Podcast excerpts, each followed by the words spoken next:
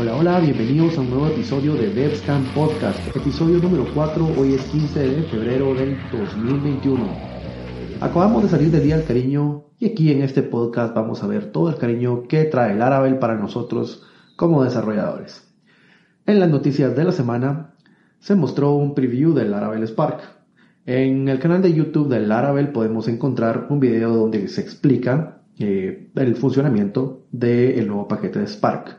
Este cambia mucho de su versión anterior, ya que es totalmente separado de la aplicación. Eh, viene trabajando con un frontend con Tailwind, pero esto no es relevante, ya que podemos personalizarlo en un archivo de configuración y aparte tiene un endpoint y una manera de funcionar totalmente separada de nuestra aplicación. Cómo compila los archivos, los assets, cómo muestra las vistas, todo está totalmente separado de nuestra aplicación.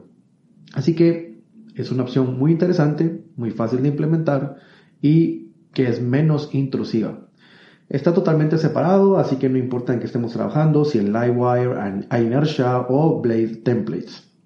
Ah, también otra interesante novedad es de que Spark 2.0 está creado con Inertia.js y Vue.js. Soporta Stripe y Paddle y bueno, recomiendo Paddle ya que da una mejor experiencia. ¿Qué pasa? Que para nosotros como desarrolladores o a la persona del negocio, pues la sensación es que únicamente te paga Paddle a, a ti como persona, a ti como desarrollador o como empresa y no recibes múltiples pagos, sino que recibes únicamente uno. O por otro lado, ah, una ventaja interesante de Paddle es de que mm, tiene muy pocos países a los que no da soporte. Creo que son entre 7 o 10 países que están baneados y que no dan soporte.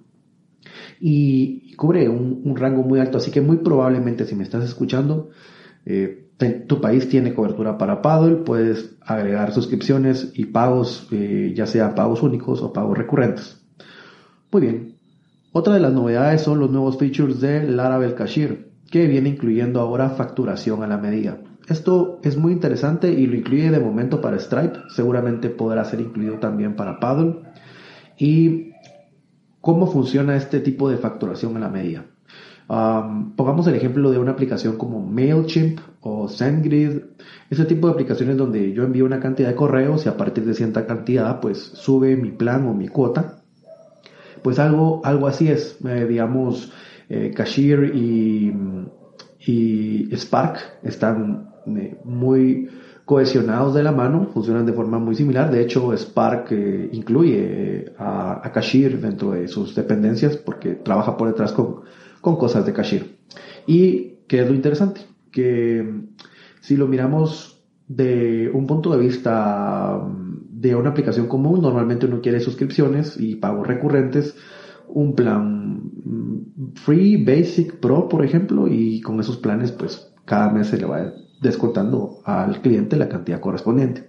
Sin embargo, con la facturación a la medida, eh, puedo hacer que, por ejemplo, mi aplicación al generar n cantidad de recursos, por ejemplo, si fuera, por decir, una aplicación en la que eh, yo genere eh, CVs o genere algún tipo de documento electrónico para que se pueda revisar, bueno, a, a n cantidad de documentos generados, poder aumentar el pricing y el cobro. Eh, ahí por ahí va la idea. Entonces se vuelve interesante. No muchas aplicaciones eh, para el usuario final están pensadas para trabajar así, pero es una opción más que se tiene y es, es muy interesante. Bueno, vamos a pasar al tema de la semana. En el tema de la semana vamos a hablar de Livewire versus Inertia.js. Bueno, tomemos en cuenta primero que todo qué es Livewire y qué es Inertia.js. Bueno, Livewire es una librería o un paquete que nos permite agregar pooling y agregar eh, muchas funcionalidades que serían eh, de otra forma eh, tenías que crear de forma nativa con JavaScript por medio de peticiones XML HTTP requests que pueden ser Ajax, Fetch, pueden ser cualquier tipo de peticiones al servidor y responden. es interesante porque la manera en que funciona es que envía, digamos, al, por medio del wire y por eso el nombre Livewire, envía eh, un trozo de, HTML completo. El creador es Caleb Porcio y está pensado eh, o inspirado en Phoenix View, creo que es, eh, y es bastante interesante la forma en que, en que funciona. La promesa es que no escribió uno nada de JavaScript. Sin embargo, si hay interacciones, yo puedo usar alguna librería como Vue.js, como Alpine.js, que de hecho Alpine.js es creada también por Caleb Porcio para poder eh, tener esta cantidad de interacciones rica en nuestro UI sin dejar de tener todo el beneficio de, pues, directamente escribir solo PHP.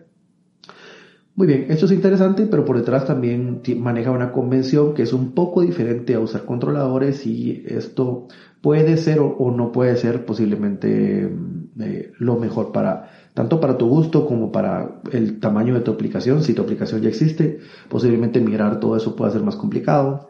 Bueno, en fin, eh, es interesante y vale la pena eh, echarle un ojo. Muy bien, ¿y ahora qué es Inertia? Bueno, Inertia es un paquete que, a diferencia de Livewire, no trabaja solo del lado del backend, sino es interesante porque realmente son al mínimo dos librerías en cada aplicación. Si mi aplicación, por ejemplo, trabaja con Vue o quiero trabajar con componentes Vue, yo necesito un adaptador de NPM y un paquete de lado del backend. Eh, de hecho usa un patrón adapter y la idea es que al instalar el backend, pues yo ya sé cómo voy a retornar los datos y al instalar el frontend yo sé cómo requiere los datos eh, el frontend, así que es muy sencillo implementarlo y hace un swap de componentes por detrás, así que bueno, se vuelve muy, muy fácil de utilizar, eh, todo se siente eh, bastante ligero, bastante responsivo en el, en sentido de, de, responder muy bien y responder rápido, porque realmente solo envía texto JSON, a diferencia de Livewire que envía eh, código HTML para reemplazarlo, por ejemplo. Entonces se siente un poquito más rápido, se siente un poquito más dinámico. Eh, tengo la misma capacidad de hacer interacciones con, con Vue, pero también podría hacerlo con React y con Svelte. Ya hay también adaptadores para estos. Así que yo puedo seguir usando Laravel en mi backend y cualquier otra cosa en el frontend. Ahora, resuelven el mismo problema sí y no. Livewire resuelve un problema eh, sí, de interacciones con componentes PHP en el backend, escribiendo solo PHP, que puede ser muy cómodo dependiendo de qué tan fuerte te sientas con JavaScript. O si no te sientes tan fuerte, Livewire es una buena opción. Sin embargo, realmente la parte de single page applications eh, siempre recomiendan turbolinks y otro tipo de, de formas de poder evitar el recargar una página. Así que funcionan, aunque sí resuelven el mismo problema de single page applications, digamos, eh, de, no tener que hacer toda una instalación eh, propiamente y que realmente es bastante complejo, pues lo resuelven muy bien y de forma muy práctica. Pero Livewire, además de eso, también permite hacer mm, pooling y esto permite hacer, eh, no sé, por ejemplo, refrescar cada minuto, n dato, cada 5 minutos, cada n tiempo, tener dashboards que son interactivos y se van cambiando en vivo, digamos. Entonces es, resuelve más que solo single page applications. Y del lado de Inertia realmente resuelve bien la parte de Single Page Applications, nada más. Así que tiene sus diferencias, tiene sus casos de uso. Eh, creo que si mi aplicación necesita mucha interacción, perfectamente puedo usar Inertia. Si mi aplicación requiere poca interacción, pero, pero es más allá que un sitio estático, podría usar Livewire. Eh, creo que hay, al, resolver un problema en común, se podrían, digamos, hay mucho espacio en el que pueden interactuar cualquiera de las dos y resuelven muchos, muchos problemas. Siempre pensado como en una arquitectura monolítica. Una aplicación donde hago un request al servidor, el servidor resuelve y el servidor resuelve la vista. Simplemente, eh, en un caso es un poco más óptimo que otro, pero en ninguno de los dos casos diría que, que siempre es mejor una tecnología que la otra. Entonces es de tomarlo en cuenta. Por ejemplo, si yo resuelvo con inercia, yo recibo una petición, el servidor procesa y devuelve la primera vez que carga un HTML con el template. Pero a partir de ahí, cada vez que yo haga una petición a un endpoint diferente, digámoslo, y lo que va a hacer es hacer un swap del componente, va a hidratar con datos, ah, igual que si fueran datos en un template blade, va a enviar datos y, bueno, ya los pinta. Pero eh, envía solo JSON, solo texto JSON que puede ser eh, performante y puede ser bueno. Y en el caso de Livewire incluye HTML y bueno, puede ser o no lo, lo deseado. Sin embargo, eh, hay escenarios para ambos. Muy bien. ¿Qué puedo construir con cada uno de ellos? Muy bien, yo puedo crear aplicaciones como e-commerce, como aplicaciones con dashboards, aplicaciones donde yo pueda generar algún tipo de, reporte de contenido, aplicaciones como sistemas eh, complejos, también perfectamente se pueden hacer. cuando tal vez está la limitante. Bueno, en ninguno de los dos realmente estoy haciendo una API separada, así que eh, a la hora de tener una aplicación móvil es un trabajo por, por así decir, extra para eh, ofrecer estas APIs. Lo cual también es, está bien, eh, puede ser lo que se desee, puede ser que posiblemente todo lo que sea el desarrollo móvil lo quiera en endpoints separados. no necesariamente hacer las dos cosas implica hacer el doble de trabajo, ya que al trabajar mi aplicación con eh, Livewire o Inertia, yo puedo tener ya los modelos, puedo tener las migraciones, puedo tener los factories, puedo tener N cantidad de código ya armado y que realmente lo que va a cambiar es mi respuesta y la manera de hacer alguna petición para procesar algo del lado de la aplicación móvil, que típicamente tampoco hacen todo lo que hace una aplicación, digamos, web o de escritorio, así que eh, es relativo y puede ser para mí y en muchos casos creo que lo considero la mejor opción, separarlo y trabajar todo lo que es el monolito, la aplicación y agregar los endpoints que se necesiten para una aplicación móvil, que crear todo primero como un multiservicio y hacer algo que, bueno, que puede ser óptimo, puede ser bueno, eh, pero que requiera mucho más tiempo y bueno, gustos de cada desarrollador. Perfecto. Bueno, ¿qué más podríamos ver aquí? Eh, Ok, ¿por qué Jetstream incluye ambos stacks? Esto es interesante. Bueno, eh, a partir de la versión 1 de Jetstream y ahora con la versión 2, yo puedo instalar Jetstream con Livewire o con eh, Inertia. Y de hecho, si yo trabajo solo con Livewire, yo voy a poder instalar directamente la tecnología, trabajar con Templates Blade. Y si en algún lugar yo no necesito usar nada de interacciones con, con Livewire, directamente puedo usar solo Templates Blade y ya está, perfecto. O sea, puedo seguir trabajando con mi típica aplicación de Laravel sin ningún problema. Y bueno, y del lado de Inertia, pues está este stack que si te sientes más cómodo trabajando con, con un poquito de JavaScript, pues es suficiente, puedes hacer muchas cosas. Eh, ya que directamente solo trabajas con el componente y puedes modificar la manera en que se muestra y la manera en que tal vez pueda hacer alguna petición adicional al componente pero eh, te ahorras eh, el manejo de rutas y el manejo de estados, que es donde te ahorras más complicación del lado de JavaScript. Así que yo no, no diría que necesitas ser un muy fuerte desarrollador en JavaScript para tener grandiosos resultados y una aplicación que sea performante y que se sienta muy ágil. Bueno, eh, ¿qué más es interesante? ¿Se pueden usar fuera de Jetstream? Sí, se pueden usar ambos fuera de Jetstream. Livewire se instala con Composer y Inertia igual y con NPM por el lado del adaptador del frontend que se requiera, en el caso de React, de Vue, de Svelte, lo que sea. Y yo puedo trabajar con una aplicación, digamos, en, en blanco, en limpio de, Laravel, una aplicación de vanilla Laravel, por así decir, y va a funcionar perfectamente bien. Un tema es el SEO, y aquí hago ver que es Livewire puede ser mucho más fuerte, y esto es interesante, ya que eh, como de alguna manera, si se están eh, realizando un template eh, de Blade, yo puedo tener todo lo que son los meta, los meta tags que utilizo para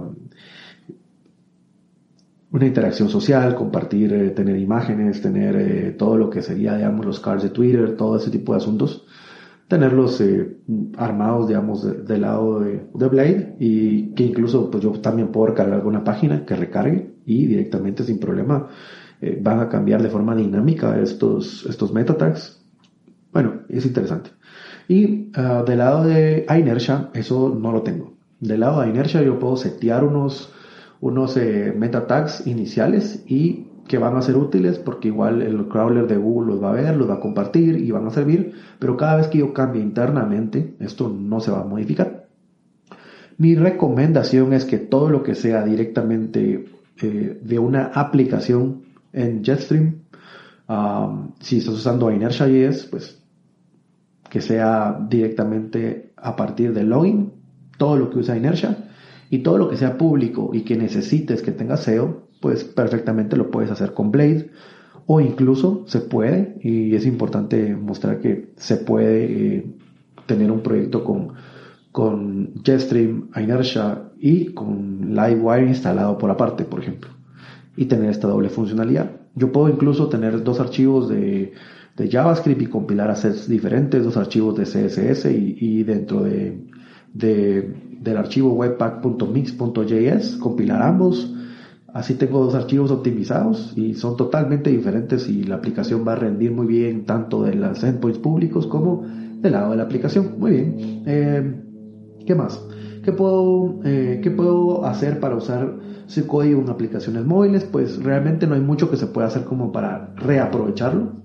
Eh, pero lo que sí podemos hacer es que en el caso, por ejemplo, de componentes Vue o React, se puede tomar todo lo que es el componente, ya que realmente solo recibe un prop y pasarlo a, por ejemplo, a un componente de React Native o a un componente de Vue Native, en el caso de Vue, y directamente, pues, a la hora de consumir la API, ya tendríamos el mismo comportamiento y el mismo estilo de los componentes. Así que eso es algo a tomar en cuenta que de alguna manera ahorra un poco de trabajo. Eh, muy bien. Y creo que el tema tal vez que puede ser más importante es la salida laboral. Bueno, pues sí, la salida laboral en ambos.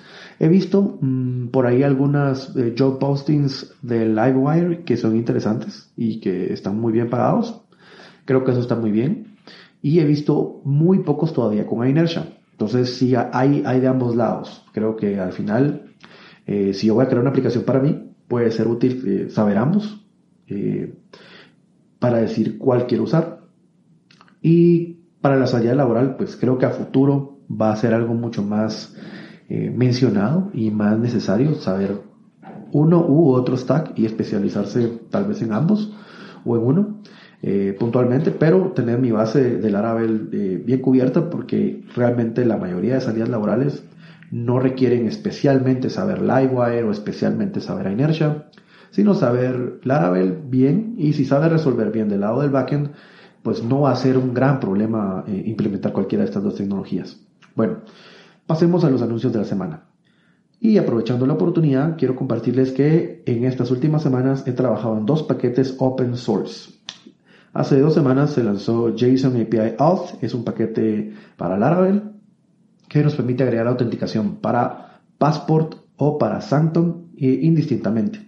Incluye registro, login, logout, forgot password, email verification, reset password, eh, password verification y bueno, todos los features que incluyen normalmente tanto Laravel Breeze como Laravel UI, pues ya los incluye, pero para una API.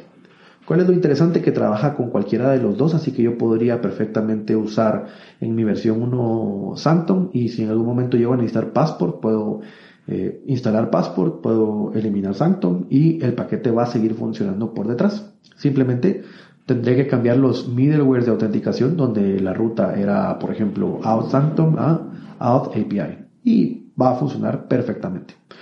Muy bien, sí, de por sí Passport ya incluye algunas funciones que son útiles, así que tal vez en el caso de Passport pueda ser sí necesario, pero tal vez no al 100%. Yo diría que en un 50, 60% sirve el código que, que se está agregando con este paquete, pero en el caso de Sanctum me agrega toda la autenticación cosa que sí no me da, no me da Sanctum. Y revocan tokens, agregan tokens. Sin embargo, todo el código se agrega a tus controladores. Así que directamente no necesitas el paquete en, producción. Podrías incluso solo instalarlo como una dependencia de desarrollo con el flag-dev y trabajar eh, en personalizar algo, agregar algún form request, modificar alguna notificación y bueno, ya, ya poder utilizarlo. Por detrás realmente lo que hace es eh, conectarse a todos los features de autenticación internos del framework, así que eh, no hay ningún código aquí que realmente sea o que no extienda de algo propio del framework, así que no hay ningún problema en cuanto a que encuentre uno eh, mucha magia o mucho código que haga algo diferente. Bueno, y el segundo paquete es Larapex Charts, que realmente no, es lanzarlo porque ya existía, sino lanzar la nueva versión, la versión 2.0.1 que permite crear charts con una sola, eh, un solo fasad sin escribir una sola línea de JavaScript. Lo puedes hacer para implementarlo con archivos eh, o templates Blade o lo puedes hacer para implementar eh, componentes Vue y te va a renderizar charts en ambos casos. Y bueno, cambió bastante de su sintaxis, ahora usa más métodos encadenados, es mucho más fluido, también permite trabajar con facadas para el que le interese. Y bueno, pues eh, tiene muchos más también métodos para personalizar aún más los, los charts incluye dos nuevos, no, tres nuevos charts incluye. Eh, el chart de radar, de radial bar y otros, otros charts más. Así que es interesante que le puedan echar un ojo. La idea de hacer este paquete fue más pensado porque muchos clientes y muchos proyectos me piden eh, crear dashboards o escritorios casi siempre en una etapa intermedia o final del proyecto donde se pueda ver en un home todos los datos y bueno, al hacerlo varias veces me pareció interesante que si yo traía los datos de la base de datos directamente con PHP, pues sería aún más fácil eh, pues directamente crear mi objeto y, y retornarlo. Una ventaja es de que si yo estoy trabajando con Templates Blade directamente, perfectamente podría usar eh, Livewire, por ejemplo, para, para que yo modifique eh, la forma en que funciona el componente y, y, perfectamente lo pueda utilizar con Livewire. Pero ya trae una implementación, una integración nativa para trabajar con Inertia.js y Vue.js o con cualquier eh, endpoint de una aplicación que utilice ya sea Vue CLI o Nox.js. Así que ahí está la documentación. Eh, larapex-charts.app.netlify y ahí pueden encontrar la documentación. También hay bastantes links al respecto que los pueden encontrar en, diferentes redes sociales o en mis redes sociales. Y muy bien, vamos a pasar a la recomendación de la semana. Muy bien. Primero pasar a ver el canal de Laravel de YouTube y ver el preview de Spark. Vale mucho la pena. También eh, hacer ver que existen paquetes para trabajar con subscriptions como Paddle. Uno muy eh, interesante se llama Kanu, K-A-N-U-U. Está muy interesante y funciona más como realmente un paquete que agrega un webhook que realmente un paquete que implementa todo el código interno. Y está muy interesante, no es tampoco invasivo.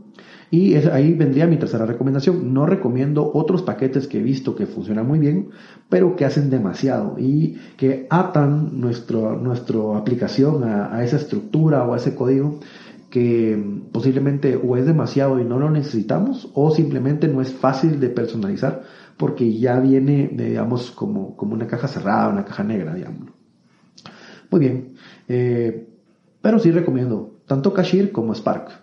Eh, no solo porque son paquetes oficiales que siempre tendrán soporte, sino que además tienen un correcto balance, eh, según mi manera de verlo, entre agregarme todos los métodos para poder pagar, pero mm, darme también control para poder yo seguir desarrollando mi aplicación como lo quiera hacer y no perder más tiempo eh, tratando de estirar la playera, digamos, del paquete, sino únicamente usar lo que necesito. por último, Normalmente los cobros en línea van real, relacionados de alguna manera a, una aplicación que ya sea que cobra de forma eh, mensual, un fee, o a un e-commerce. Si tu caso es un e-commerce, recomiendo mucho más el uso de Vinilo.io. Eh, es un paquete también que lo puedes descargar como un proyecto completo o como un paquete dentro de una aplicación ya existente del Laravel. Te incluye ya eh, lo que es el carrito de compras, el manejo de stock, muchas cosas más y directamente pues ya puedes manejar tus pagos con, con Cashir, por ejemplo, y agregar, algo más. Así que, bueno, en este episodio hablamos un poco más sobre la parte de pagos en línea, pero eh, creo que hace mucho sentido porque justamente se está hablando de Spark y vale la pena. Bueno, al final de este episodio, pues solo quiero darles las gracias y comentarles que si quieren colaborar como invitados, solicitar algún curso o algún tema del podcast, eh, que especialmente les llame la atención, anunciar algún empleo o cualquier eh, otro tipo de interacción, pueden escribirme a arielmejiadev.gmail.com o dejar tu mensaje en el formulario de contacto de la página devscamp.net. Si te ha gustado el podcast, te pido que lo recomiendes a tus amigos para que se enteren de todas las novedades y noticias semanales relacionadas al ecosistema del Laravel y desarrollo web en general. Para mí ha sido un gusto. Nos vemos en el siguiente episodio.